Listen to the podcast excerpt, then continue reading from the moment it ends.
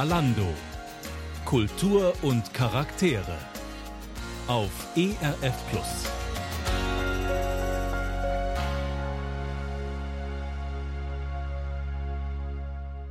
Rund 250 Kalando-Sendungen haben wir im Jahr 2018 ausgestrahlt.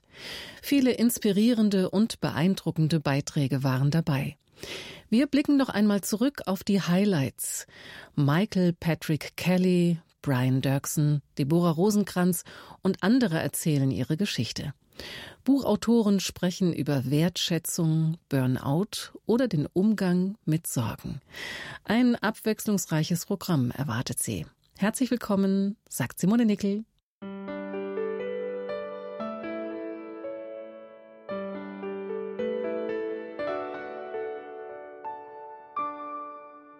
Kalando heute mit einem Rückblick. Welche Sendungen aus dem Jahr 2018 haben gute Impulse gegeben und inspiriert? Eine Auswahl hören Sie jetzt hier auf IRF Plus.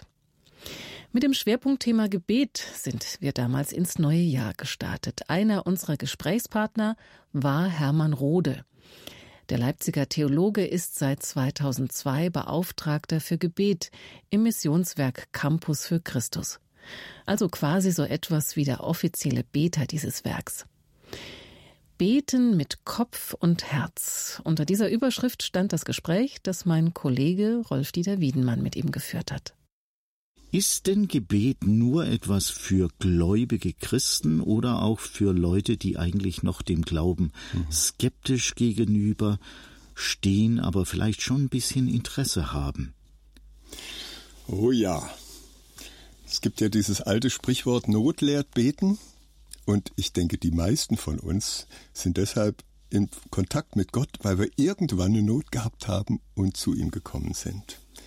Je länger, je mehr bin ich fasziniert, mit Menschen zu beten, die Gott noch nicht kennen.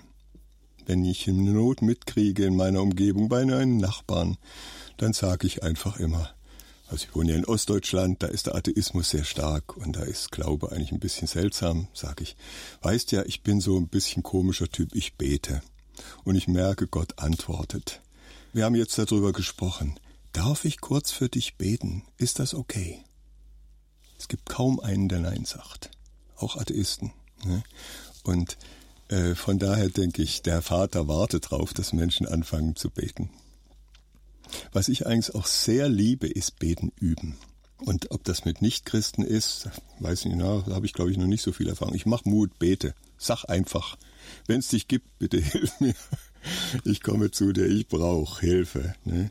Aber gerade auch mit Christen. Ich weiß noch einmal war ich bei einer Studentengruppe in Halle und die wollten beten üben, wollten beten lernen. Da habe ich gefragt, ja, wie betet ihr denn? Das waren ungefähr zehn Leute. Sagten, ja, bei uns, wir sitzen dann im Kreis, wir reden über was und irgendwann beten wir und dann beten immer zwei. Und die anderen, ja, deshalb, wir wollen ja beten lernen. Wie geht das? Und da habe ich erstmal gesagt, dann lasst uns doch einfach beten. Was ist denn das kürzeste Gebet, was es gibt, was euch einfällt? Gibt es ein Einwortgebet? Wir hatten vorhin schon eins, Hilfe oder Danke. Ne? Und dann mal sammeln. Aha. Oder wie wäre es mit Danke für das und das. Also ein Einsatzgebet. Und dann zu fragen, wie wäre das, wenn wir jetzt einfach mal, damit wir es wirklich üben, ist das okay, wenn wir Reihe rumgehen? Und wem es zu viel ist, der darf dann einfach dem Nächsten weitergeben. Aber Einladung, jeder einfach mitmachen. Ne? Und dann haben die angefangen. Danke für diesen Morgen. Danke, dass ich gestern so eine schöne Begegnung hatte oder, oder oft noch viel einfacher, viel schlichter. Danke für die Sonne. Ne? Und der eine hat gesagt, nee, das ist mir zu heiß. Lass ich vorbeigehen, war alles okay. Ne? Ich war trotzdem gut mit dabei. Aber hat einer nach dem anderen gebetet. Ne? Das finde ich total klasse. Ich denke, oft ist es so, eigentlich für alles im geistlichen Leben, wir brauchen doch, wir müssen doch lernen können, wir müssen doch ausprobieren können. Wenn wir keine Fehler machen dürfen, dann lernen wir nichts. Ne? Und deshalb, ich habe da immer so die Vorstellung, wir brauchen auch diese Spielwiese, wo man üben kann und lernen kann und wo es einfach sein kann und das finde ich ganz, ganz enorm, wo es praktisch wird. Ja. Und das liebe ich auch an unseren Seminaren, diese Praxisteile, wo einerseits man vom Wort Gottes her sich vorbereitet und dann sagt so, und jetzt probieren wir einfach aus. Und ich merke, der Vater liebt es, mit Menschen zu üben. Und vor allen Dingen, wenn sie ehrlich und wenn sie einfach kommen. Das ist richtig klasse. Es gibt ja auch viele Menschen, die sich nicht sicher sind, ob es Gott gibt. Mhm. Es gibt auch Menschen, die sagen, es gibt keinen Gott und behaupten das einfach so. Wie könnte denn so jemand, der nicht sicher ist, beten, um für sich vielleicht mehr Klarheit zu gewinnen oder herauszufinden, ob es Gott gibt? Gibt es natürlich kein Rezept für, aber Gott sagt uns in seinem Wort, wenn jemand mich von Herzen sucht, werde ich mich von ihm finden lassen. Und ich denke, da kann man ermutigen, wenn Menschen nicht glauben, aber irgendwie eigentlich doch, man merkt, da ist eine Sehnsucht. Gott zwingt uns ja nicht. Aber da, wo wir am Fragen sind, da dürfen wir eben, wie der eine Mann sagt, ich glaube, hilf meinem Unglauben. Hol mich ab, überzeug mich. Wir sollten ja auch nichts glauben, wo wir nicht überzeugt sind. Glauben ist ja, heißt ja Vertrauen, nicht nicht wissen. Und äh, der hat mich überzeugen müssen. Und jedes Mal, wenn er mich überzeugt, werde ich ein bisschen mutiger und dann beim nächsten Mal bin ich schon wieder mal nicht mutig und, und so weiter. Das ist ja unser lebendiger Prozess mit ihm. Ne? Und da müssen wir üben. Fängt einfach an, aber ich denke, wenn man mal geschmeckt hat, da ist einer, der zuhört. Und plötzlich kommt die Erkenntnis, ich habe die ganze Zeit gedacht, ich bin mit meiner Not allein. Mhm. Ich bin mhm. gar nicht mit meiner Not allein. Mhm. Da ist noch einer, der mich hört. Ja. Wie könnte so ein Gebet aussehen? Was könnte so ein Mensch beten? Hast du da ein paar Worte für den? Also, ich denke, das Einfachste, schlicht und ergreifend zu sagen, Gott oder wie man ihn ansprechen mag, wenn du da bist, bitte hilf mir, dich zu verstehen. Ich glaube nicht. Ich brauche Überzeugung, bitte hilf mir. Und das Weiß, reicht. Ich denke schon, ja. Und den Rest wird Gott machen. Mhm. Ein Ausschnitt aus der Kalando-Sendung Beten mit Kopf und Herz mit Hermann Rode. Der Leipziger Theologe ist seit 2002 Beauftragter für Gebet im Missionswerk Campus für Christus. Nach der Musik geht's weiter mit dem Thema Wertschätzung. Der ZDF-Moderator Tim Niedernolte verrät, wie er das im Alltag umsetzt.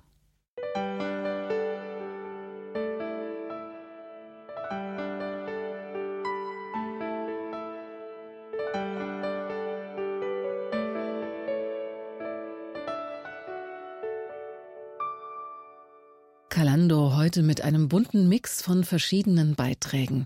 Wir blicken zurück ins Jahr 2018. Einer unserer Studiogäste war der Fernsehmoderator Tim Niedernolte. Er hat das Buch Wunderwaffe Wertschätzung geschrieben. Der Autor mit dem gewinnenden Lächeln wünscht sich, dass Menschen aktiv werden und als Wertschätzer durchs Leben gehen. Andreas Odrich hat sich mit Tim Niedernolte darüber unterhalten, was im Alltag hilft, Menschen mit mehr Wertschätzung zu betrachten.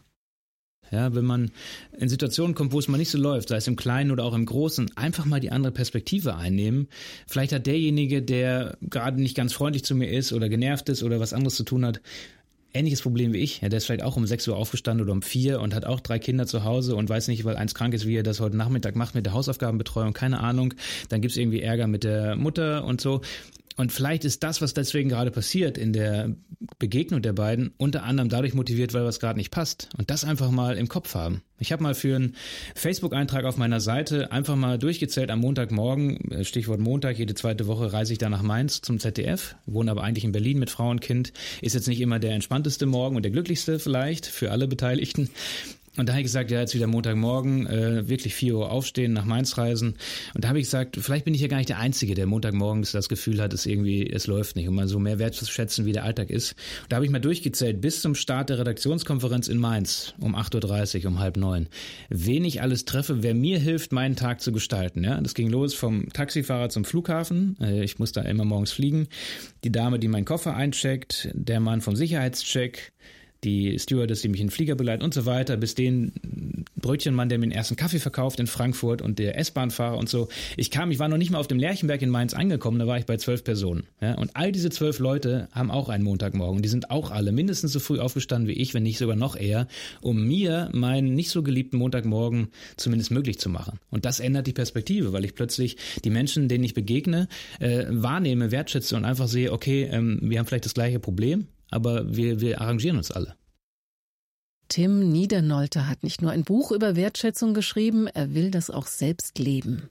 Also ich bin immer erschrocken auf öffentlichen Toiletten, wenn ich der Putzkraft ein Danke sage, während sie da irgendwie sauber macht oder der Kollege, dass die manchmal sogar zusammenzucken. Ja? Also dann zeigt mir das immer, weil die wirklich nicht erwarten, dass sie gemeint sind. Wenn ich sage, vielen Dank, dass Sie hier sauber machen, ein Zucken, ein, ein erschrecktes Blicken, bis dann irgendwann ein Lächeln kommt, was mir dann zeigt, äh, wie selten werden diese Menschen äh, wertgeschätzt oder wie oft wird durch, die, durch sie hindurchgesguckt. Ja? Die sind dann irgendwie Luft, ja, die machen halt diese Toiletten, die eh nicht sauber sind, ein bisschen sauberer. Ähm, das muss man mal machen.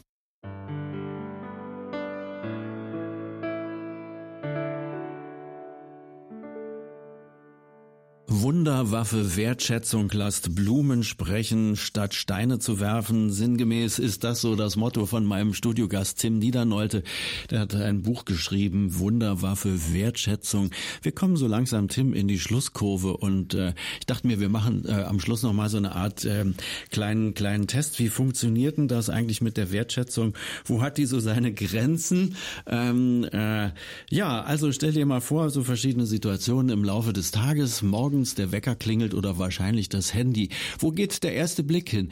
Hin zur Ehefrau oder zum Handy, weil da warten schon ganz viele soziale Kontakte, dass du ihnen endlich antwortest. Also aus dem Bett antworte ich dir nicht, aber beides wahrscheinlich. Ne? Blick zur Frau und dann der Check, schläft sie oder ist sie wach und dann entsprechend entweder erst Frau oder erst Handy. Aber so. im Bett ist das äh, eigentlich tabu. Ja, gut, okay. Man kommt rein, ähm, die Kollegen sind bei der Arbeit, äh, gibt man denen auch die Hand, weil man das in Deutschland so macht, auch wenn die gerade alle Schnupfen und äh, Grippe Typus B haben?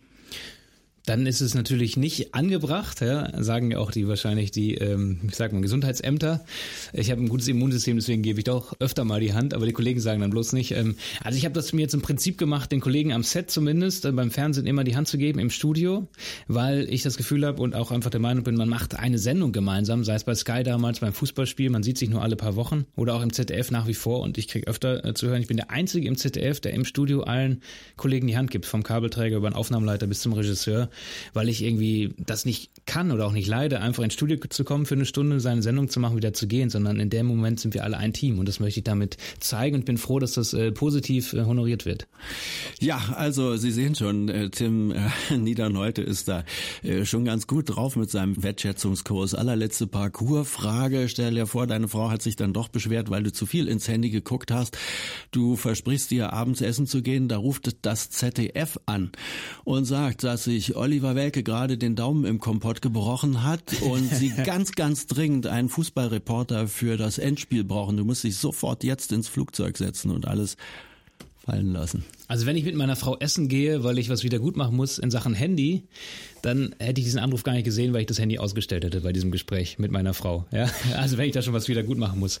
Aber wenn ich es doch irgendwie wahrgenommen hätte, dass eben das ZDF Anruf für diese Produktion, dann hätte ich wahrscheinlich ein, ein Wochenende draufgepackt, hätte gesagt meiner Frau, pass auf, wir verschieben das Essen, eingebettet in ein schönes Wochenende in einer Stadt, die du aussuchen darfst, aber wir müssen schieben, weil ich muss los.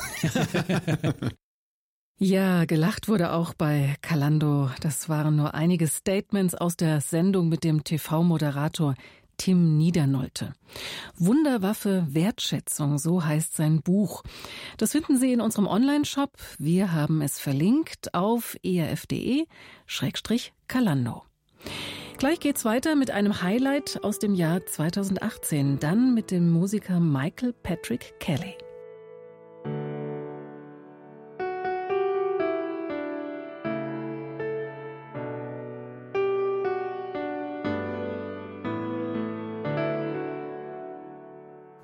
Juni 2018 war meine Kollegin Lucia Ewald der Schönheit auf der Spur. Sie hat die Schönkonferenz in Augsburg besucht. Dort kamen hochkarätige Künstler aus den verschiedensten Kreativbranchen zusammen, um sich gemeinsam mit der Frage zu beschäftigen, welche Rolle Schönheit in unserer Kultur und in unserem Glauben spielt. Initiator der Konferenz war Dr. Johannes Hartl, der Gründer und Leiter des Gebetshauses Augsburg. Lucia Ewald hat mit ihm gesprochen. Ich habe bei Ihnen gelesen, eine Revolution der Schönheit braucht es. Kunst für die Zukunft. Wie ist das bei Ihnen mit Inhalt gefüllt? Warum braucht es das? Weil das menschliche Leben ohne Schönheit verkümmert. Und wir erleben die Vermarktung und die Zweckoptimierung des menschlichen Lebens in allen Bereichen. Wir sind einerseits übersättigt auch von visuellen Eindrücken, wir sind auch übersättigt von dem Druck, sich beweisen zu müssen, etwas zu leisten und der Schrei im menschlichen Herzen aber nach dem, was einfach nur schön ist, lässt sich nicht ersticken.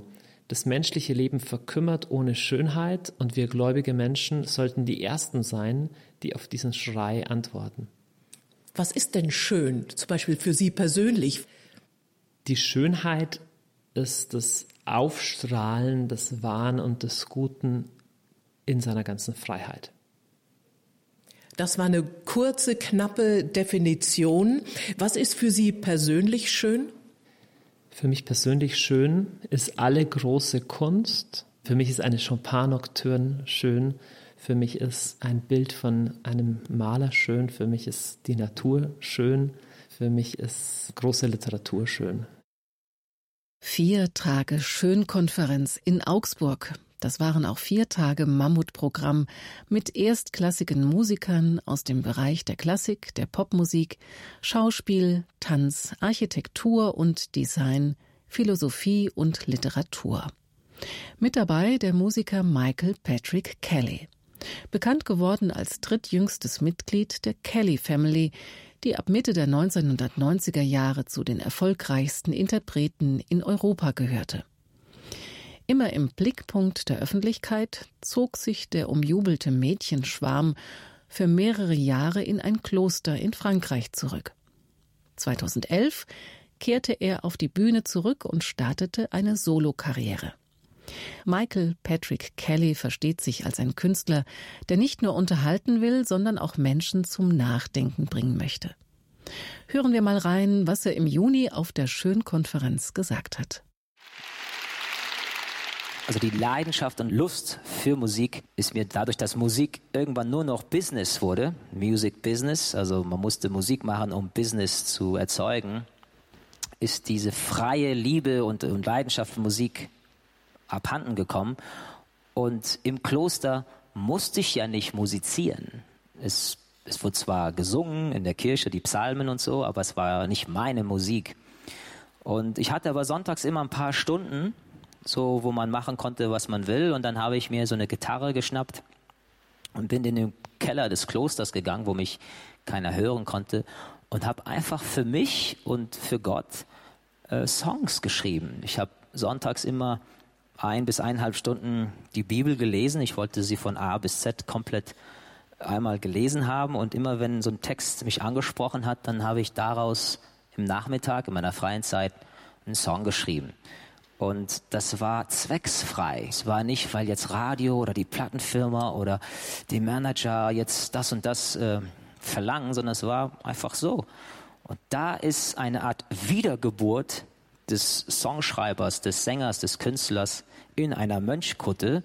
Also mir wurde sozusagen diese Kreativität und, und diese Liebe für Musik zurückgeschenkt. Und ich würde gerne Friedrich Nietzsche zitieren. Er wird oft als ein Antichrist gesehen und verstanden. In einen möchte ich Ihnen recht geben und das ist dieser Satz. Das Leben ohne Musik wäre ein Irrtum. Das Leben ohne Musik wäre ein Irrtum. Und klar kann man ohne Musik leben, aber es ist halt nicht schön, weißt du? Also, was ist eine, eine Hochzeit ohne Musik, eine Beerdigung ohne Musik, ähm, eine Feier ohne Musik? Also, das wäre so fad. Das wäre, als würde, also ein bisschen wie wenn alles schwarz-weiß wäre. Wir würden alles nur noch schwarz-weiß sehen und es gibt keine Farben. Also Farben sind nötig, sind sie nicht, aber ist halt schön. Und so ist es, finde ich, auch mit Musik. Wie lebt Michael Patrick Kelly heute seine Spiritualität als erfolgreicher Solokünstler und Christ?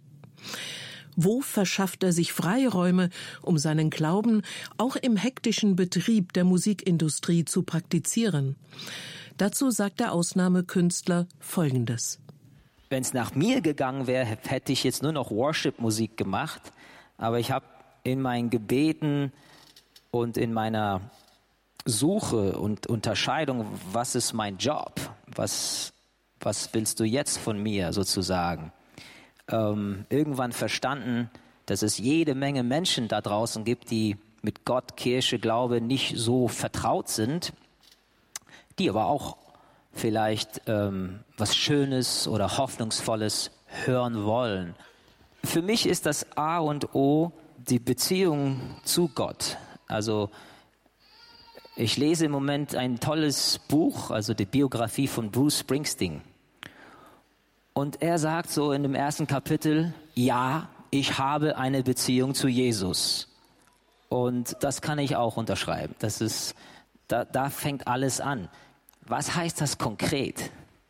Wenn ich morgens aufstehe, schaue ich erst auf die WhatsApp, wer mich geschrieben hat, oder schaue ich erst auf das Evangelium des Tages? Da fängt der Battle an für die Zeit mit Gott oder die Zeit mit alles Mögliche. Und ich versuche einfach jeden Tag meine Gebetszeiten reinzukriegen. Und es gibt Tage, da schaffe ich es nicht. Da gibt es ein Vaterunser vom Einschlafen. Aber die meisten Tage schaffe ich es doch, meine ein bis zwei Stunden äh, Gebet äh, hinzukriegen, einzubauen in den Tag. Und, und es gibt verschiedene Gebetsformen. Meine Lieblingsgebetsform ist die, was ich die mystische Stille nenne. Das ist einfach in der Stille äh, verweilen und horchen. Also es gibt, glaube ich, mehr als 500 Mal in der Bibel dieses Begriff höre oder listen. Also, äh, also in Englisch gibt es listen and hear, in Deutsch weiß ich nicht, ob es und und ähm, ich glaube, wir wir reden oft, wir texten Gott viel zu, aber ich glaube, er will uns ganz viele Sachen sagen, die wir nicht hören können, wenn wir nicht die Fresse halten. Und das ist das mystische Schweigen ist etwas, was ich liebe. Ja. Und aus dieser Stille ordnet sich alles für mich. Also mein Tag, mein Leben, meine Prioritäten. Und man kriegt auch sehr viel mit über sein Innenleben und denkt so, boah, was sind das für Abgründe? Alter Schwede. Ähm, wusste ich gar nicht, dass ich so neben der Spur bin. Oder, und, und das sind aber auch die Orte, wo Licht hin muss und ähm, ja, und, und das habe ich in dem, in dem Kloster gelernt. Also die, die monastische Tradition hat sehr viel, also wir haben zweieinhalb Stunden pro Tag geschwiegen und in, in Schweigen gebetet. Und das mache ich jetzt auch bei meinen Konzerten. Ich baue bei meinen Konzerten immer, also da wird wirklich auch abgerockt, aber dann gibt es einfach auch eine Schweigeminute. Und ähm, ich lade die Leute dazu ein, einfach nennen wir es eine Friedensminute, mit dieser Minute zu machen, was sie wollen. Ähm, und es ist immer ein sehr, sehr bewegender Moment. Und dann kann ich mitten in meinen, also nicht nur morgens, sondern auch in dem Geschehen so einen kleinen Moment des Klosters auch äh, in so ein Rockkonzert einbauen. Und viele, viele Leute sprechen mich genau darauf an und sagen, das war der schönste Moment. Ich sage, okay, dann singe ich nicht mehr. Michael Patrick Kelly auf der Schönkonferenz in Augsburg im Juni 2018. Ein Ausschnitt aus der Kalando-Reportage meiner Kollegin Lucia Ewald.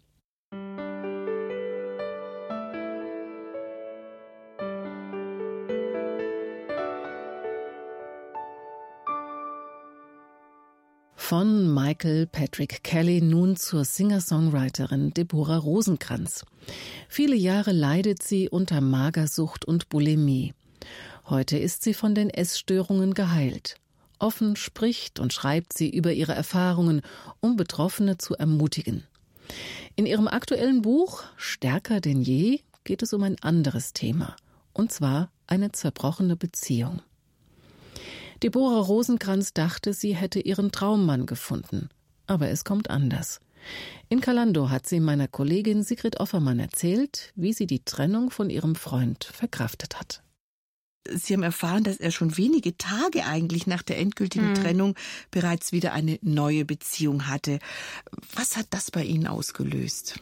Das hat eigentlich nur das bestätigt, was er mir die ganze Beziehung über gezeigt und gesagt hat, nämlich, dass ich nicht genug bin. Mein, mein erster Gedanke war, oh, ist die schöner, ist die besser, ist die schlanker? Ganz schlimm, dass ich das sage, weil mhm. ich ja seit Jahren Frauen gerade da ermutige. Aber sofort war es erstmal das Optische. Ich war nicht schön genug. Und ähm, habe dann auch Bilder von ihr gesehen, also gegoogelt, war ja mein Fehler. Das macht Frau so will gleich sehen, um was es da geht. Und sie war wirklich perfekt. So die, äh, diese Topmodel-Figuren, alles, naja, alles operiert, seien wir mal ehrlich.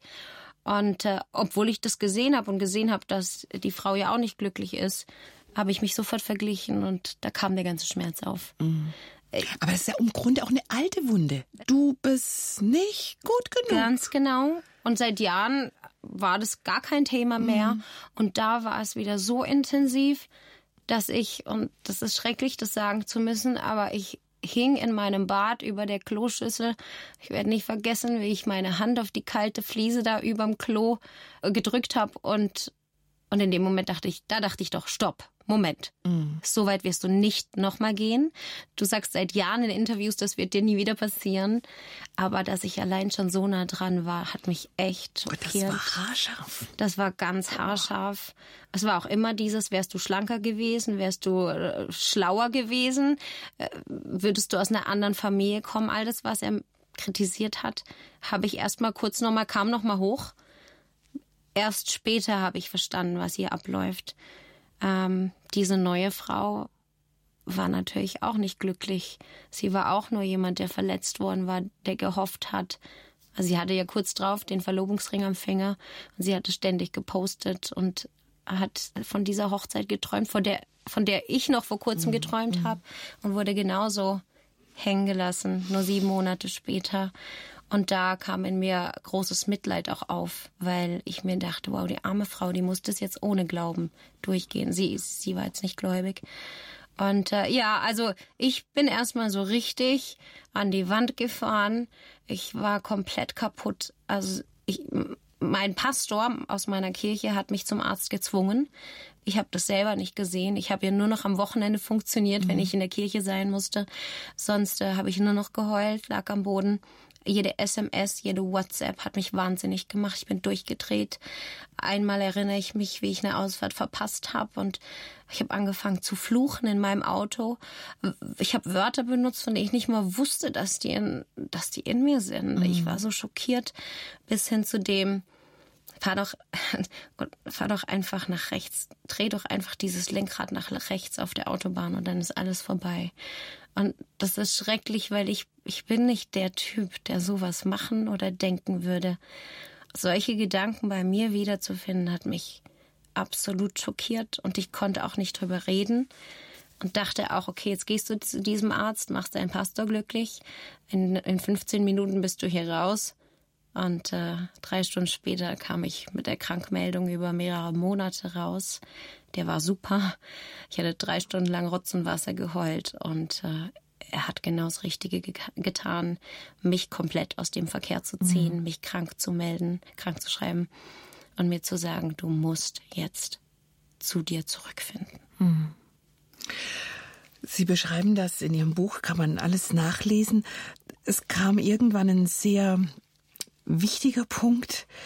Ähm, da haben Sie gemerkt, dass Sie Lück, Ihrem Ex-Freund, vergeben sollten, hm. müssten. Wodurch haben Sie das erkannt? Das ist eine ganz harte Nummer, was? ja, das ist wieder so ein ja. Point of No Return, weil ab da hat sich was verändert. Genau. Aber wie haben Sie das gemerkt, dass das jetzt dran ist? bei jemandem, der sie so fertig mhm. gemacht hat und ihnen mhm. so viel Schmerz zugefügt hat, dass sie an der Grenze waren, sich was anzutun. Mhm. Also es waren ja schon Monate vergangen mit meinem Schmerz und meinem, ich, ich bin ja auch in meiner Burnout-Zeit sozusagen nach Südfrankreich, um mich zurückzuziehen und bin jeden Tag am Strand mit meiner dicken Sonnenbrille und habe die ganze Zeit geweint. Also alle lagen glücklich am Strand und ich habe geheult. Und jetzt kam ich da zurück nach Hause und war immer noch zerbrochen und dachte, jetzt muss ich aber irgendwann was ändern. Es kann ja nicht sein, dass du dein Leben jetzt weiter so lebst. Mhm. Und äh, wie gesagt, ich habe die Bibel und im wahrsten Sinne des Wortes nie aus der Hand gelegt. Teilweise habe ich nicht mal drin gelesen. Ich habe sie einfach gehalten. Und das war das Einzige, was ich gehalten habe in der Zeit. Das Einzige, was noch ging, behalten vielleicht. Ja, lesen ja. gar nicht mehr und, so. und wenn ich lesen wollte, habe ich die Psalme aufgeschlagen. Also mhm. Psalme rauf und runter und habe einfach die Worte ausgeschrien, die David benutzt hat. Und äh, war ja auch ein ziemlicher Chaot. Der hatte ja Höhenflüge und absolute Depressionen so ziemlich hintereinander. Und das hat mir Mut gemacht. Mhm. Und ich habe in seinen Worten zu Gott geschrien weil ich selbst keine Worte mehr finden konnte. Zeitgleich hatte ich ein fantastisches Andachtsbuch jeden Tag neben mir und an dem Tag stand da Vergib. Da stand einfach Vergib. Und mein erster Gedanke war, nee, nee, ich wünsche ihm, ganz ehrlich, ich habe ihm alles Übel der Welt gewünscht. Mm. Das ist menschlich. Yeah. Und, äh, und das fiel mir sehr schwer. Aber es stand die ganze Zeit drin und es ging in die Tiefe auch. Jetzt Jesus, der am Kreuz hängt und da stehen diese Menschen vor ihm, die ihn beschuldigen, die ihn blutig geschlagen haben, die ihn hassen, wirklich hassen, die ihm Böses an, auch verbal an den Kopf hauen. Mhm. Und da steht er da oder hängt da und sagt, Vater, vergib ihnen, denn sie wissen nicht, was sie tun. Was für eine Stärke. Und dann fiel mir wieder ein, wie oft ich andere verletzt habe. Ja, auch in einer Beziehung. Und dachte mir, die Vergebung wünsche ich mir doch selber auch. Mhm. Dann möchte ich auch vergeben. Mhm. Und ich habe erstmal nur im Kopf entschieden zu vergeben. Im Herzen war ich noch nicht so weit. Aber ich habe vergeben und gebetet. Und am nächsten Tag stand in meinem Andachtsbuch, und jetzt vergib und segne. Und ich dachte, nein, vergeben war doch schwer genug. Aber ganz ehrlich, ich habe nochmal gebetet und gesagt, Gott, ich kann es irgendwie nicht, aber ich möchte mich entscheiden zu vergeben, hilf mir und segne ihn. Und dann ging dieses Gebet plötzlich von allein weiter. Also es ist, war zunächst eine Entscheidung einfach mit dem Kopf. Es Absolut. war Gehorsam. Es war, ja, schönes mhm. Wort, es war das. Zu sagen, okay, ich fühle das nicht, aber ich mache es, weil ich, weil Gott es offensichtlich ich, möchte. Genau, du willst, du hast es für mich schon so oft getan ja. und jetzt will ich das weitergeben, du willst es ja von mir. Und dann ist was Unfassbares passiert. Am nächsten Tag bekam ich eine E-Mail von ihm, mit dem Betreff allein, es tut mir leid. Und wir hatten ja monatelang keinen Kontakt mehr. Mhm. Und jetzt kam das und die Mail an sich war so wundervoll, dass es für mich war, okay Gott, jetzt habe ich ihm vergeben und dann kommt das. Wolltest du vielleicht sehen, ob ich bereit bin, auch wenn nie eine Antwort kommen würde? Und einfach danke, weil das hat mich frei gemacht. Mhm. Das hilft natürlich sehr, wenn man selber vergibt. Das ist ein Ach. ganz, das ist ein ganz äh, großer, ein heikler Punkt, denke ich, an dem sich tatsächlich Lebensschicksale entscheiden. Halte ich fest an meiner Verbitterung, an meiner Verletzung? Genau. Schleppe ich die durchs Leben mit oder gebe ich den Menschen frei, indem ich sage, ich, ich vergeb's und ich selbst bin dadurch entlastet, mhm. auch wenn der andere mich sehr schwer verletzt hat. Das finde ich ein tollen Punkt auch in Ihrem Buch. Da ist sogar so ein Gebet drin, ja. wo man irgendwie einen Namen einsetzen kann, wenn man das ja. will. Und ich glaube, jeder kennt jemanden, der, wenn auch in anderen Lebensbereichen einem schwer zugesetzt hat oder das Leben schwer ja. macht. Sei es der blöde Nachbar, der immer irgendwie was zu meckern genau. hat oder keine Ahnung wer. Ähm, das macht ja bitter auch. Was hat Ihnen denn schlussendlich dabei geholfen, das zu machen? Also die Mail kam ja später. Ich, ich finde das toll, dass mhm. das vorher war, dass sie sagen, okay, ich mach's jetzt einfach. Ich, ich spreche es aus zumindest mal, auch wenn das Herz noch nicht so weit ist. Also das eine war eben, dass ich die Bibel nie losgelassen habe und dann habe ich gemerkt, alleine kommst du hier gar nicht raus. Also wende das mal an, was du, was du hier liest und praktiziere das wirklich. Und, und ich habe angefangen, Gott zu vertrauen. Und auch in der Bibel steht ja, dass er das liebt, wenn wir ihm vertrauen. Und das ist das Einzige, was ich ihm da schenken konnte, ihm zu vertrauen. Mhm dass er was draus macht, wenn ich mhm. mein Teil jetzt tue mhm. und vergebe. Und das ist wirklich passiert. Und heute bei Konzerten starte ich auch immer einen Aufruf und sag, ich gebe euch jetzt Zeit, zieht eure Handys raus und schreibt jemanden, es tut mir leid, mit dem ihr schon lange im Clinch lebt oder auch wenn es nur eine Kleinigkeit ist. Mhm. Und da bricht, es stimmt, das ist ein Riesenthema, da bricht ganz vieles auf. Und ich ertappe mich selbst auch jetzt im Alltag dabei, wie ich sehr viel schneller als zuvor sag, hey, es tut mir leid, das war jetzt falsch von mir. Das zeugt mhm. von Stärke. Mhm aber ich merke, dass es mich unfassbar glücklich und frei macht. Mhm. Also ich habe es mit der großen Nummer gelernt und jetzt praktiziere ich das im Alltag und Vergebung macht definitiv frei. Auch in, in kleinen Münzen. Ja, ja. Sie, Sie nennen das äh, Schlüssel zur Freiheit. Das, das ja. ist ein äh, sehr, sehr schöner Ausdruck. Und wenn das wiederkommt, negative Gefühle, Erinnerungen auch an die Zeit mit Glück, machen Sie es einfach wieder neu oder was passiert dann? Das, genau, es ist, es ist ja Teil Ihrer Biografie. Es ist Teil meiner Biografie und über eine gewisse Zeit, das ist ja gar nicht so lang her, aber über eine gewisse Zeit musste ich das immer wieder von vorne machen.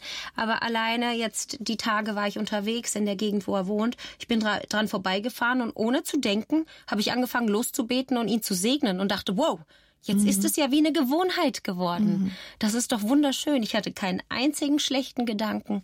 Und äh, es ist mehr, nicht, dass er mir leid tut, aber ich wünsche ihm wirklich das Beste. Mhm. Und das mhm. kommt von Herzen. Und das wurde auch vor kurzem erst getestet.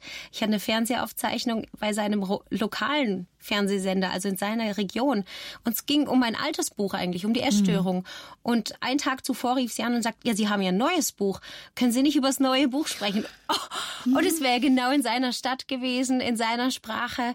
Und das wäre der Moment gewesen, wo ich hätte sagen können, so, jetzt zahle ich es dir heim. Mhm. Aber ich habe ihr gesagt, obwohl mein neues Buch jetzt aktuell ist, nee, ich möchte gerne über mein altes Buch sprechen. Das andere spielt für sie keine Rolle. Und da dachte ich, es ist, es ist ein Geschenk, wenn man, wenn man vergeben kann mhm. und wenn man dann auch noch auf den anderen, wenn man ihn beschützen möchte sogar. Mhm. Und das, ganz ehrlich, das schafft nur Gott. Die Sängerin Deborah Rosenkranz darüber, wie sie die Trennung von ihrem Freund verkraftet hat. Stärker denn je heißt ihr Buch, in dem sie ihre Erfahrungen beschreibt. Zu finden in unserem Online-Shop.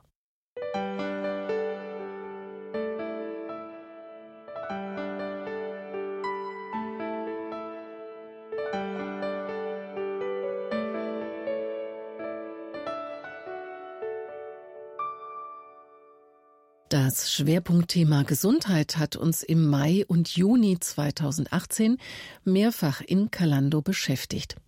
So war zum Beispiel Dr. Andreas Penno bei uns zu Gast. Der Präventionsexperte für seelische Gesundheit hat selbst erfahren, wie es sich anfühlt, krank zu sein. Gegen Ende seines Studiums erlebt er einen psychischen Zusammenbruch. Stefan Loss hat mit dem Lübecker Arzt gesprochen. Und das war tatsächlich äh, vor Ende des Studiums. Ich hatte gerade meinen äh, vorletzten Studienabschnitt, das äh, praktische Jahr, beendet und dann war ich in Dänemark auf einer Surf-Freizeit. Ähm, ich, wenn Sie mich vor 20 Jahren kennengelernt hätten, dann wäre ich so der klassische Prototyp eines Beach Boys gewesen. Also damals so Surfen, Sex und Sonne waren neben der Medizin so mein Lebensinhalt. Ich schäme mich heute ein bisschen dafür, das zu sagen. Aber ähm, damals war das so. Und dann äh, war ich eben in Dänemark in diesem in diesem Surfcamp und auf einmal merkte ich, ich äh, kriege so Wahrnehmungsstörungen. Also es war tatsächlich so, ein, so eine Art ähm, äh, ja, man, ich hörte auf einmal Stimmen und hatte so, so verzerrte äh, äh, Wahrnehmung, dass ich äh, Dinge gehört habe, die gar nicht da waren. Und ähm, das kumulierte dann so, dass ich tatsächlich dann nicht mehr Herr meiner Sinne war und die äh, Leute mich dann da in die Klinik fahren mussten. Und äh, dann habe ich also mich als äh, Medizinstudent äh, selber im, im Schrecken auf der geschlossenen Station einer psychiatrischen Klinik wiedergefunden. Äh, und das alles vor Ende meines Studiums und dachte, jetzt ist meine Karriere sozusagen den, den Bach runter, ich kriege eine Dauerdiagnose und ähm, das war's sozusagen mhm. mit, mit meinem beruflichen Einstieg. Können Sie sich das erklären, wo das herkam? Hat das mit Druck zu tun gehabt? Auch, ja, oder? also okay. Druck war natürlich auch ein Thema im Studium. Mhm. Ich muss sagen, so zu, wir sind ja, Sie sind ja hier ein christlicher Sender, dann sage ich das einfach mal so. Die ersten 30 Jahre meines Lebens waren so ein bisschen geprägt von eher neurotischer Religiosität, muss ich sagen. Ich hatte zwar dreimal die Bibel durchgelesen, aber so richtig frei hat mich das auch nicht gemacht. Und ich hatte damals so die Vorstellung von Gott, dass ähm, er eher so jemand ist, der Leistung fordert und einen auch keinen Spaß gönnt und äh, so. Äh, also das äh, war so ein Kontrapunkt zu diesem ganzen freien Surferleben. Mhm. Und diese, diese Spannung, die muss dann so kumuliert worden sein am Ende des, des Studiums, dass ich da tatsächlich dann meine psychische Gesundheit verloren habe und da oft in der Klinik gelandet bin. Also es war sehr unangenehm. Hm. Was hat denn dann dazu beigetragen, dass Sie wieder gesund geworden sind? Sie hatten eben gesagt, Sie haben die Angst gehabt, dass es eine lebenslange Diagnose sein wird. Ja.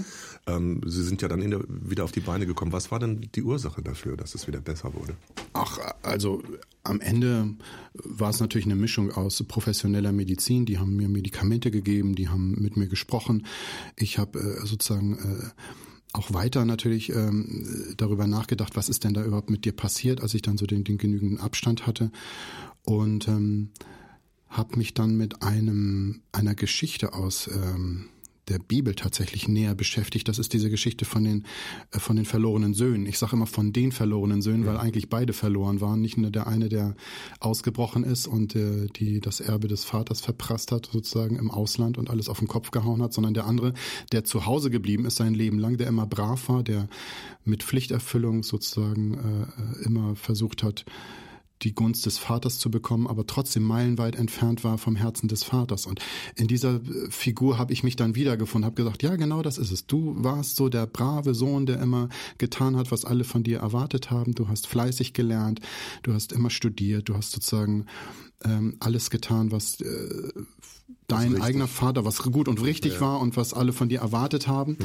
Mhm. Äh, aber im Grunde genommen habe ich vom, vom Wesen der, des äh, des Glaubens oder vom, von, von Gottes Vaterliebe, so in dem Sinne, dass äh, man sagt, Gott will das Gute und gönnt einem Freude und äh, hat gute Gedanken, gute Absichten über das Leben.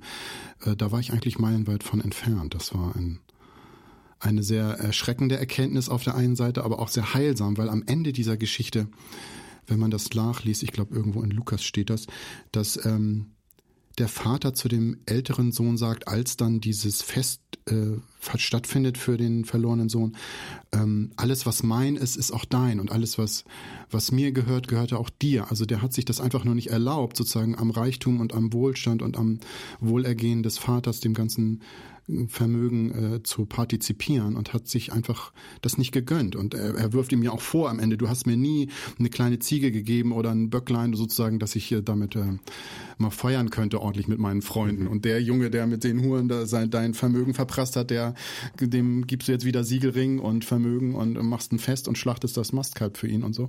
Also das fand ich eine sehr eindrucksvolle Geschichte. Das, dann habe ich noch so Bücher gelesen von Henry Nouwen, der sich auch damit mehr beschäftigt hat, so dieses nimm sein Bild in, in dein Herz, also nimm dieses Bild der göttlichen Vaterliebe so in dein Herz, dass du da das so richtig inhalierst und mhm. dann äh, da aufblühst. Und dann ist, bin ich mit der Zeit auch wieder äh, gesund geworden. Mhm. Also dann hat sich meine, meine ganze religiöse, ich sag mal so, Welt auch komplett verändert. Das war dann tatsächlich erst mit, mit 30, so Ende des Studiums. Ich würde sagen, das war so der Moment, wo ich dann so eine, so eine Umkehr oder so eine Hinwendung hatte und dann wirklich heulend da Weihnachten, weiß ich noch, Weihnachten 2000 saß und dachte, Gott, du bist einfach so gut und du schenkst dich uns in dieser, in dieser Person des, des hilflosen Babys in Windeln und so. Also das hat mir sehr gut getan. Und eine der Konsequenzen war, dass sie dann äh, das Surfen zwischendurch mal zum Beruf gemacht haben. Ja, das, das, auch, genau. Also erstmal habe ich mein Studium dann Gott sei Dank mit eins beendet. Da war ich dann auch sehr dankbar für irgendwie, dass es dann doch noch zum äh, positiven Ende kam. Genau, dann habe ich eine Surfschule gegründet und dachte mir so, jetzt mache ich einfach mal eine Zeit lang pff, einfach äh, surfen. und, äh, allerdings äh, merkte ich dann, das ist nur eine Saisonarbeit und ich kann davon Frau und Kinder nicht ernähren und habe das dann auch schnell sein lassen. Aber es war eine, eine Zwischenstation des, äh, des beruflichen Lebens, mhm. klar. Dr. Andreas Penno war das im Gespräch mit ERF Plus Chef Stefan Loss. Neben diesen persönlichen Erfahrungen des Lübecker Arztes sprachen sie vor allem darüber, wie man seelische Gesundheit fördern und Krankheiten vermeiden kann. Topfit und voller Abenteuerlust, so könnte man Christopher Schacht bezeichnen. Mehr über den Weltenbummler gleich hier in Kalando.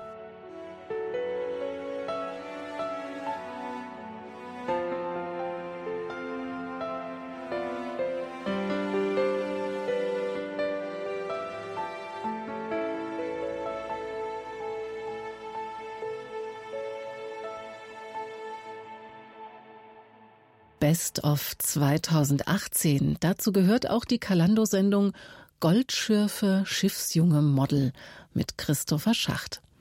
Nach dem Abitur erfüllt er sich einen Traum und startet mit nur 50 Euro in der Tasche eine Weltreise. Vier Jahre ist der junge Mann unterwegs, per Anhalter und auf Segelbooten. Seinen Lebensunterhalt verdient er sich zum Beispiel als Goldwäscher, Babysitter und Model. Mein Kollege Rolf-Dieter Wiedenmann hat den Weltenbummler Christopher Schacht kennengelernt. Wovon hast du eigentlich geträumt in deiner Jugend? Gab es so einen Traum? War da schon Weltreise irgendwie? Ja, da, den Traum hatte ich schon. Ich habe auch schon, als ich ganz klein war, immer mal geträumt, irgendwie über die Weltmeere zu segeln und auf hoher See zu sein und hatte auch schon immer meinen Eltern mal erzählt, dass ich auf hohe See gehen möchte oder zumindest mal mit einem Segelboot unterwegs sein möchte, aber sie haben das nie so richtig unterstützt und konnten sich das auch schwer vorstellen, weil meine ganze Familie eigentlich eher sehr bodenständig ist und äh, man könnte sagen, ich steche da dann doch sehr aus der Runde raus. Und als ich dann irgendwann alt genug war, dachte ich, ich nehme das mal selber in die Hand. Sei doch mal so lieb und gib uns einen groben Überblick, durch welche Länder bist du als Weltenbummler gereist und in welcher Zeit? Ja, 2013 am 1. Juli bin ich aufgebrochen und bin dann durch den Westen Europas, also über Amsterdam, die Niederlande, Frankreich, nach Spanien und Gibraltar und von dort dann mit Segeljachten einmal über den Pazifik rüber nach Amerika, also in die Karibik und von dort nach Südamerika. Dort ein Jahr lang eine Runde gedreht bis runter nach Argentinien und dann wieder hoch nach Panama und von Panama aus über den Pazifik. Nochmal ein Jahr lang über die diversen kleinen Inseln, die da so sind mit Vulkanen und so weiter. Bis nach Asien, oben Korea, Japan, China und dann runter nach Südostasien, von dort aus über den Indischen Ozean nach Indien und dann über den Mittleren Osten zurück nach Europa.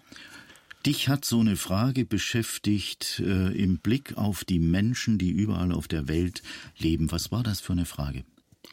Ich wollte wissen, wie Menschen anderswo auf der Welt so ticken. Ich habe ja immer in meinem kleinen Dorf in Norddeutschland gelebt und ich kannte die Gegend dort sehr gut.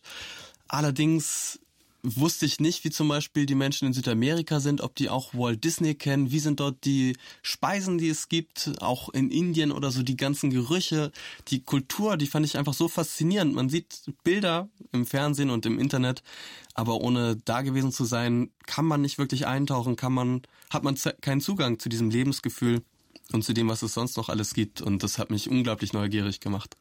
Du sagst, mein Plan war es, keinen Plan zu haben. Richtig. Was meinst du damit?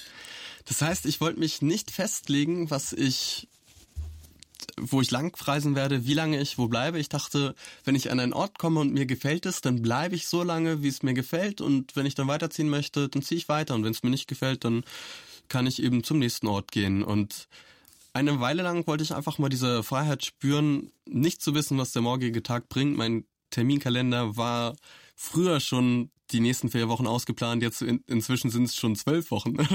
Jetzt, da ich wieder da bin. Also es, ich kam sehr schnell wieder in den deutschen Alltag rein. Aber für eine Weile lang wollte ich diese Last des Termindrucks mal nicht auf den Schultern haben und mich so ein bisschen führen lassen, könnte man auch sagen. Und äh, das hatte ich, den Vorsatz hatte ich am Anfang noch nicht, aber so hat sich das dann entwickelt. Irgendwie muss man ja aber trotzdem wissen, wie sieht die nächste Station aus. Was hat dir geholfen, diese jeweils nächste Station zu finden? Also ich bin wirklich immer drauf losgegangen, ohne eben zu wissen, was kommt. Das ist so ein bisschen, als wenn man in den Nebel geht. Man sieht nur die nächsten Schritte vor sich und äh, sieht dann praktisch auch den, den Pfad, den man denn da lang geht und der macht dann eine Biegung und dann geht man da so lang und folgt ihm immer weiter. Und irgendwie hat sich das dann alles unter ja, zwischendurch ergeben. Und ich bin auch häufiger mal vor einer an eine Wand gekommen, vor der ich dann stand. Und das war die Situation, in der ich dann, wie das jeder so macht, wenn man in Not ist, angefangen habe zu beten und plötzlich sich neue Türen aufgetan haben. Und ich dachte, wow, das kannte ich so noch nicht aus dem sicheren deutschen Alltag, in dem man sowas nicht hatte. Da ist mir das auch nie passiert, habe ich das nie probiert. Und nun plötzlich hatte ich äh, solche Gebetserhörungen wirklich erlebt, so Führung Gottes erlebt, äh, was für mich total neu war und gleichzeitig auch sehr, sehr spannend und dachte, damit muss ich mich mal mehr auseinandersetzen. Unterwegs auf Segelschiffen hat Christopher Schacht viel Zeit zum Lesen. Er greift auch zur Bibel, die ihm seine Eltern mitgegeben haben. Die Lektüre fasziniert ihn mehr und mehr. In Südamerika angekommen, will der Weltenbummler unbedingt auch die Ureinwohner im Osten Venezuelas besuchen.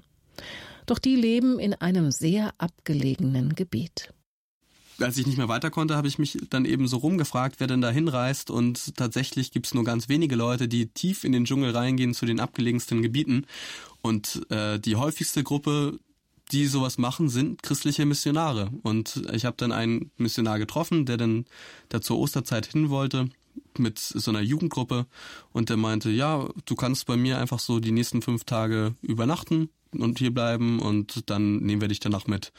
Und dann habe ich die begleitet und habe auch unterwegs nochmal all die Fragen, die ich dann auch zwischendurch noch hatte. Ich hatte ja erzählt, dass ich beim Segeln das Neue Testament schon gelesen hatte. Alle Fragen, die ich dabei hatte, hatte ich mir aufgeschrieben in mein Tagebuch.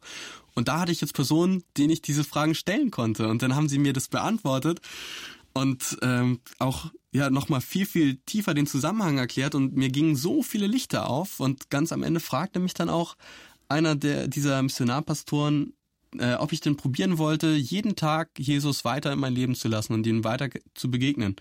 Und von dem, was ich bisher gelesen hatte, ich wusste ja noch nicht alles, aber von dem, was ich bisher wusste, wusste ich, dass es auf jeden Fall keine schlechte Entscheidung wäre. Und dann meinte ich, okay, ich probiere das einfach mal. Und habe dann äh, ja, weiter in der Bibel gelesen, weiter auch gebetet, weiter Leute gefragt und innerhalb auch der nächsten drei Monate, obwohl ich da in diesen Dschungelgebieten unterwegs war, parallel die Bibel komplett durchgelesen, also wirklich innerhalb von drei, vier Monaten. Ich bin fast äh, süchtig geworden, könnte man sagen, das, weil mich das so fasziniert hat und so gepackt hat. Es hatte so viele Antworten einfach auf total relevante Fragen, die ich mir gestellt habe. Und ja, wenn man, wenn man da erstmal eintaucht, dann kommt man schwer wieder raus.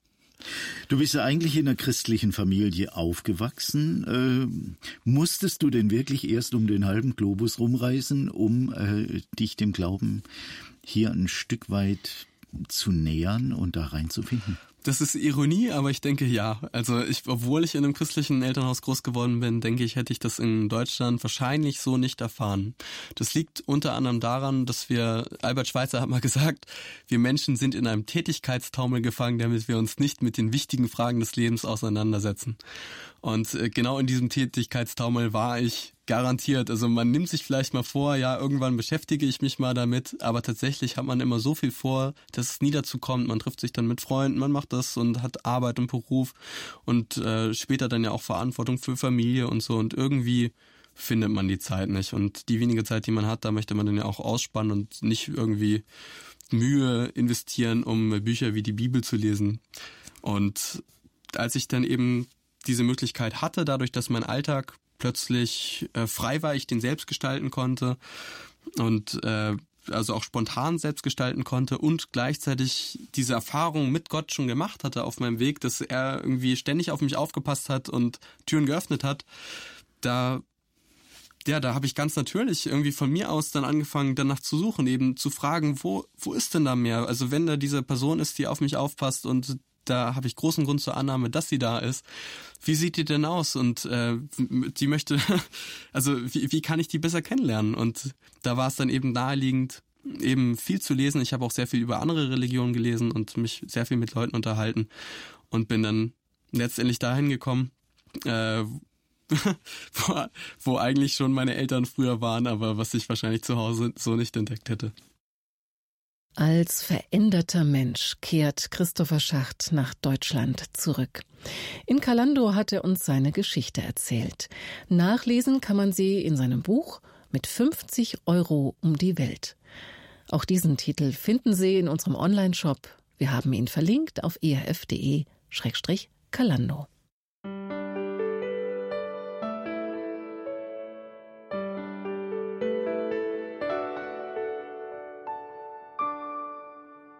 Kalando Highlights aus dem Jahr 2018 präsentieren wir Ihnen heute. Bei uns zu Gast war der kanadische Musiker Brian Dirksen. Er ist einer der erfolgreichsten Songwriter der christlichen Musikszene. Als Autor von Liedern wie Ich sehe das Kreuz, Komm, jetzt ist die Zeit oder Deine Liebe trägt mich, hat er auch in Deutschland die Lobpreismusik mitgeprägt.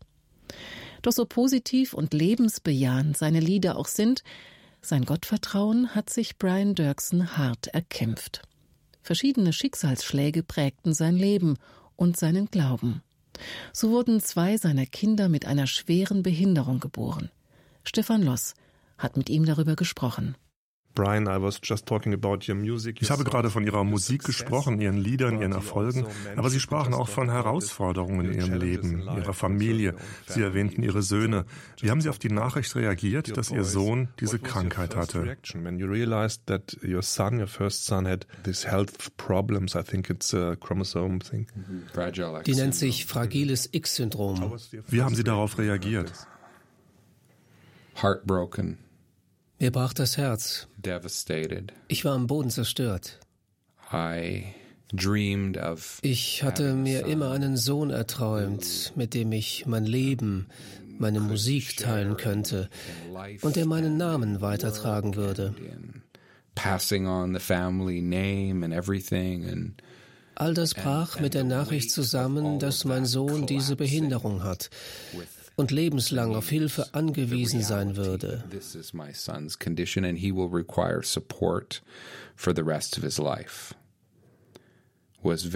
Das war sehr, sehr hart. Die Last der Zukunft brach über mir zusammen. Und ich suchte nach Wegen, damit umzugehen. You know, die Reise hatte begonnen. Es war ein Kampf, aber auch Stück für Stück die Erkenntnis, welch ein Geschenk meine Söhne sind. Der zweite Schock war noch intensiver. Wir wussten, dass meine Frau Trägerin des fragilen X-Syndroms ist und die Chance bei einem weiteren Kind stand 50 zu 50 um die Sprache der Psalmen zu benutzen, wir beteten um Befreiung vom fragilen X-Syndrom und wurden nicht davon befreit.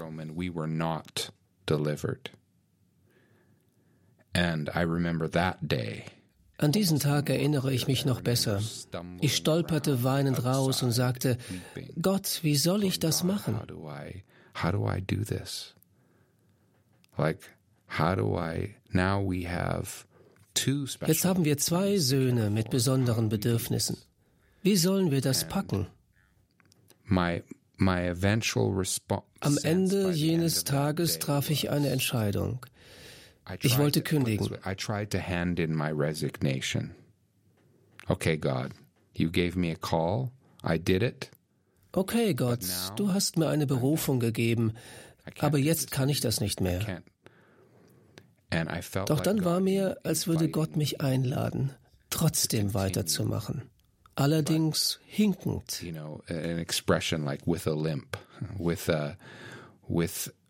Mit einem Handicap. Ja, mit einem Handicap. Das war quasi eine neue Interpretation meiner Berufung. Ich sollte weitermachen, aber ehrlich dabei sein und zu meinen Schwächen stehen, die ich ja tatsächlich habe. Das sollte meine Lieder beeinflussen. Und wie meine Frau und ich mit all dem umgehen. Dass wir keine Superhelden sind.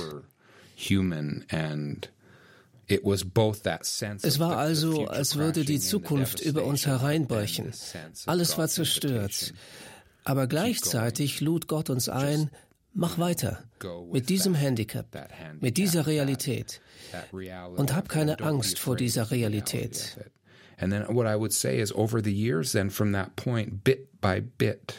Und Schritt für Schritt entstand aus dieser Herausforderung auch Segen.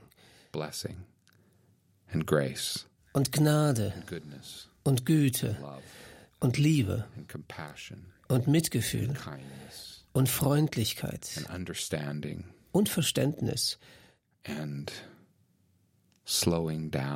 und runterfahren. Ich würde das für nichts mehr eintauschen.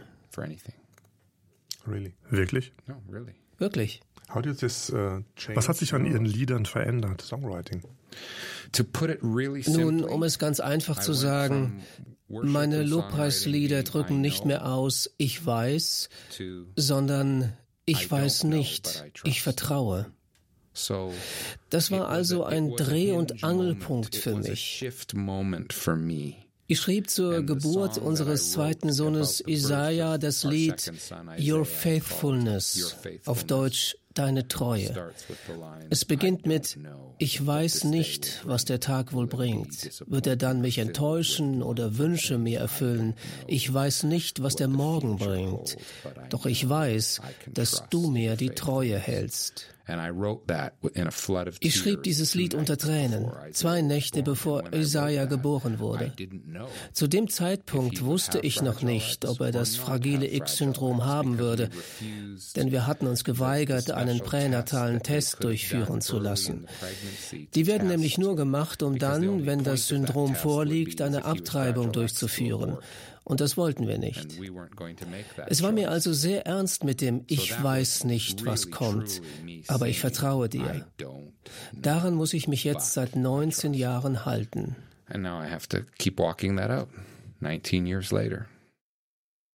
Der bekannte kanadische Musiker Brian Dirksen im Kalando-Gespräch mit Stefan Loss.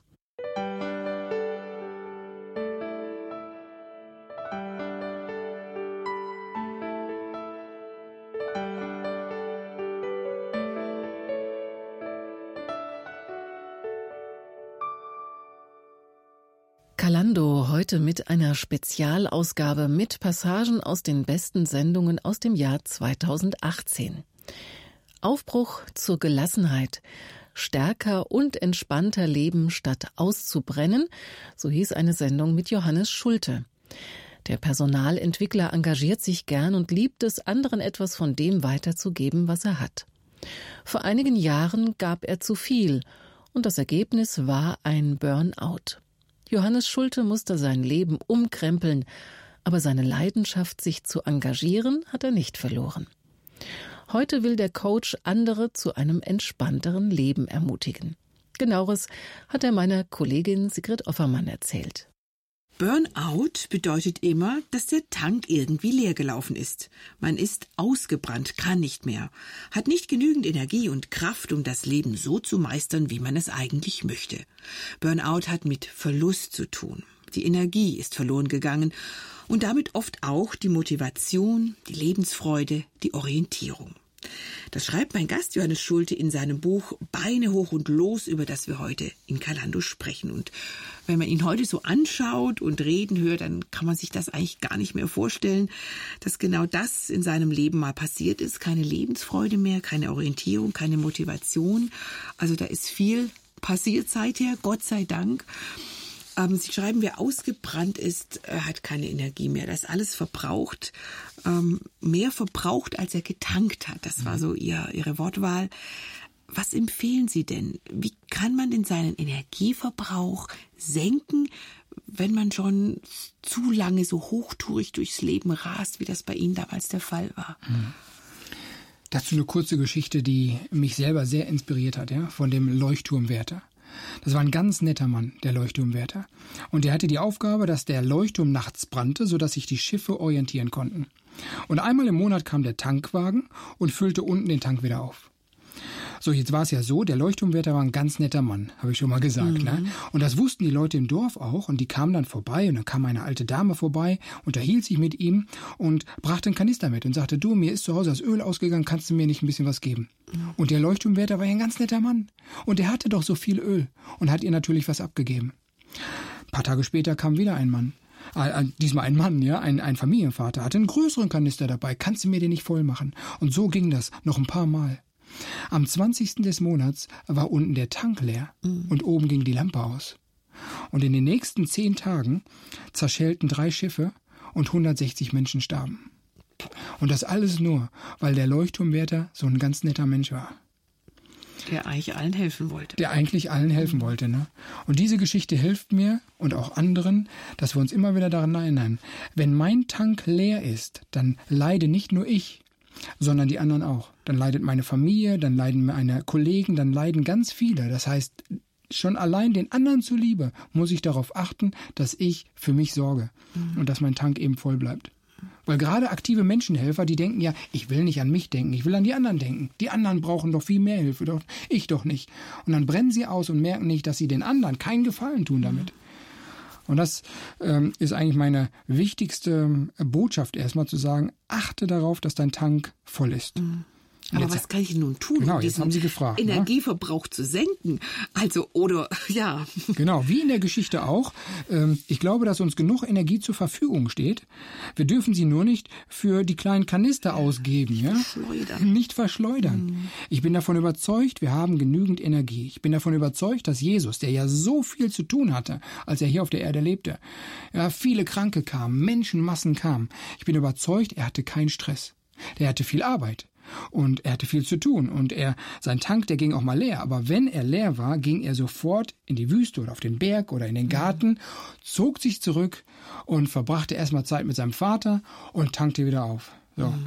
Und das müssen wir eben auch tun. Einmal auftanken und diese vielen kleinen Kanister sein lassen, die wir alle haben im Leben. So viele Dinge, die wir nicht brauchen. Das kann eine Beziehung sein, das kann eine Arbeit sein, das kann ein Projekt sein oder eben auch, dass ich sage, ich möchte nicht mehr 100 Prozent geben, sondern nur, nur noch 50 Prozent. Das reicht doch aus. Mhm. Wir wollen auf dir alles perfekt machen, alles gut machen. Und überall verschleudern wir unsere Energie. Also das eine ist, ähm, wenn man nicht ausbrennen will, kann man seinen Energieverbrauch senken. Man kann aber auch mehr oder früher tanken. Genau. Das ist ja das andere. Das, mhm. So lässt sich dann ein Burnout auch umgehen. Was sind so Ihre persönlichen Lieblingstankstellen äh, für mehr Energie, für Kraft? Meine Lieblingstankstellen. Die größte ist spazieren gehen. Mhm. Spazieren gehen, ähm, also ganz oft in der Woche einfach raus für eine Stunde, für anderthalb Stunden und dann entweder einen Podcast hören oder, oder einfach beten. Mhm. Einfach beten. Also das ist mhm. meine, meine Liebling, ich würde sagen meine Zweitlieblingsstelle, denn meine Lieblingsstelle, meine Lieblingstankstelle ist morgens mein Morgenritual, morgens Zeit mit Gott zu verbringen, mhm. der so, so faszinierend anders ist, der so, so gut ist zu mir, der meine Seele tröstet, ja, der mir gut tut. Diese Zeit, das ist für mich eine echte, echte Tankstelle. Mhm. Dazu dann noch Mittagsschlaf. Mal eben 15 Minuten. Ja, nur mal eben kurz einnicken. Das zum Beispiel das Powernapping. auch. Powernapping, genau.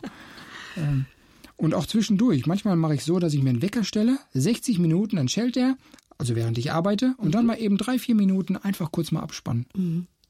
Kurz Gut. tief einatmen. Was Ihnen gut tut, äh, ist vielleicht für andere nicht so geeignet. Mhm. Haben Sie noch so ein paar Empfehlungen, wo, wie man auftanken kann?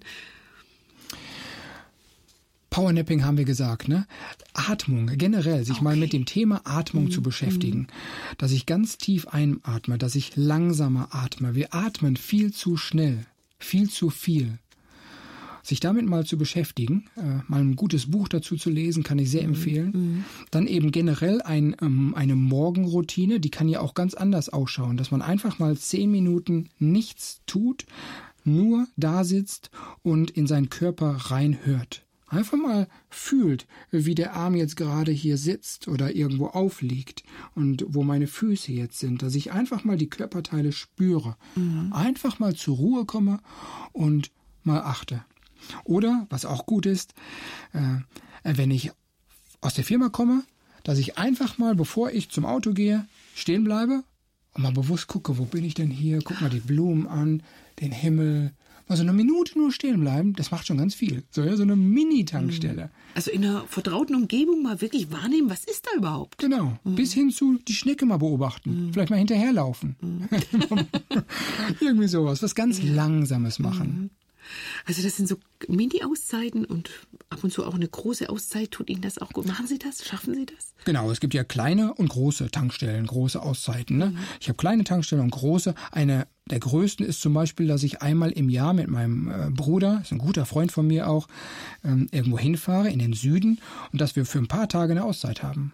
Also das ist eine größere Tankstelle, mhm. dass wir ganz bewusst sagen, wir nehmen uns die Zeit nicht zum Urlaub machen im mhm. üblichen Sinne, mhm. ja, sondern wir nehmen die Zeit, um ganz bewusst zu reflektieren, mhm. zu lesen, zu beten, zu gucken, wie war das letzte Jahr, was war gut gelaufen, was ist schlecht gelaufen. Mhm. Tauschen Sie sich dann auch aus? Dann tauschen wir uns aus. Mhm. Wir machen so, wir frühstücken zusammen, dann geht jeder seines Weges. Ja, wir haben so einen Tag für uns, jeder für sich, und dann kommen wir am Nachmittag wieder zusammen und dann tauschen wir uns aus. Und was hast du so gelesen? Was geht dir durch den Kopf? Also finde ich ganz spannend. Sehr schön. Aber wenn man sich das einrichten kann, finde ich toll. Aber es geht ja auch nur einen Tag. Ja. Wenn jemand sagt, nee, das kann ich mir jetzt nicht erlauben. Mhm. Ne? Man kann ja auch einfach mal einen Tag oder einen halben Tag sich in die Bibliothek setzen. Das mache ich zum Beispiel auch gerne. Mhm. Nur mal ein paar Stunden in die Bibliothek und dort zur Ruhe kommen. Mhm. Kann man auch in Ihrem Buch nachlesen, da sind Teile daraus sind auch in der äh, Bibliothek entstanden. Genau. genau. Ja, also dass man sein Leben verantwortungsvoll gestaltet, eigenverantwortlich und eine starke Persönlichkeit entwickelt, das ist für sie kein Selbstzweck. Das haben wir jetzt auch schon mehrfach gesagt. Wir haben vorher schon darüber gesprochen, dass Johannes Schulte mit seinen Erkenntnissen andere Menschenhelfer ermutigen und zu ihrem Dienst befähigen möchte. Ich stelle das nochmal so als Schlussfrage ist auch eine große, eine weite Frage. Was ist für Sie Ihre größte und wirkungsvollste Motivation, das zu tun, was Sie tun? Worin Sie jetzt im Moment gerade laufen und was so aus Ihrem Herzen sprudelt? Jesus Christus, er kann ich nicht anders sagen, aber das ist wirklich meine größte Motivation. Also er motiviert mich, er inspiriert mich, er gibt mir Hoffnung, er gibt mir Zuversicht. Ich freue mich darauf, ihn irgendwann dann auch mal richtig zu sehen. Ja, ähm, also ohne Jesus ähm, wäre ich nicht brennend inspiriert, nicht inspiriert, ähm, dann weiß ich nicht, wo ich wäre. Ein Ausschnitt aus der Kalando-Sendung mit dem Coach Johannes Schulte. Seine Einsichten kann man nachlesen in seinem Buch Beine hoch und los. Stärker und entspannter leben, statt auszubrennen. Wir haben einen Link gesetzt zu seiner Homepage. Den finden Sie auf unserer Internetseite auf erf.de-kalando.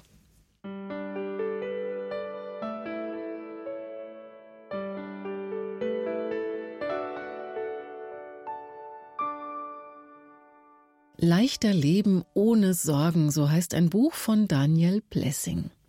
Kalando-Moderatorin Ulrike Schild hatte den Autor eingeladen und ihn gefragt, wie man denn von einem Sorgenmenschen zu einem Vertrauensmenschen werden kann. Gegen Ende des Gesprächs nimmt sie Daniel Blessing beim Wort. Sie zitiert aus seinem Buch. Die Sorgenkrankheit ist heilbar. Der Satz ist mir so hängen geblieben, der ist so plakativ. Die Sorgenkrankheit ist heilbar. Ja, wie wird sie denn geheilt? Wie ist sie denn heilbar? Welche Tropfen muss ich nehmen? Also ich äh, würde sagen, die Medizin gegen die äh, Sorgenkrankheit ist das Vertrauen. Das Vertrauen in Gott mhm. und seine Güte und in das Vertrauen in Gottes Versorgung, dass er sich um mich kümmert, dass er nach mir schaut, dass er mich versorgt mit allem, was ich benötige. Das ist die Medizin. Mhm. Und die gilt es täglich zu nehmen ähm, und sich im Glauben, im Vertrauen zu stärken. Und dann nehmen die Sorgen ab. Ich glaube, das tägliche Nehmen, das haben Sie so als Nebensatz gesagt, ist aber auch was Wichtiges. Ja, ja. immer wieder mir das auch ins Bewusstsein holen. Ja, es ist doch ein Vater da. Ja, dem kann ich doch vertrauen. Er hat es mir doch zugesagt. Ja. ja, ist das hilfreich, wenn ich mir da so so Sätze auch vielleicht aufschreibe, ich weiß, Vater, du bist, du hast, du willst, könnte das hilfreich sein? Ja, sehr, unbedingt. Also äh, es eignen sich, glaube ich, sogar noch äh, biblische Sprüche fast noch besser, mhm. um die, äh, um die mir auch immer wieder zu sagen. Was weiß ich, Psalm 91, du bist meine Zuflucht, du bist meine Burg, mein Gott, in den ich vertraue, so dass ich mir das, dass ich mich daran richtig festhalte. Die Sorgen und die Ängste, die liegen uns näher, die kommen von mhm. alleine. Mhm. Äh, äh, das Vertrauen nicht. Das kommt nicht von alleine. Äh, da, da ist ein bisschen bisschen, man nennt es geistliches Mühen gefragt. Also da muss ich ein bisschen was dafür ja, tun. Ja, es ist auch geistliches Mühen, denn ich bin dabei, Bibelverse auswendig zu lernen.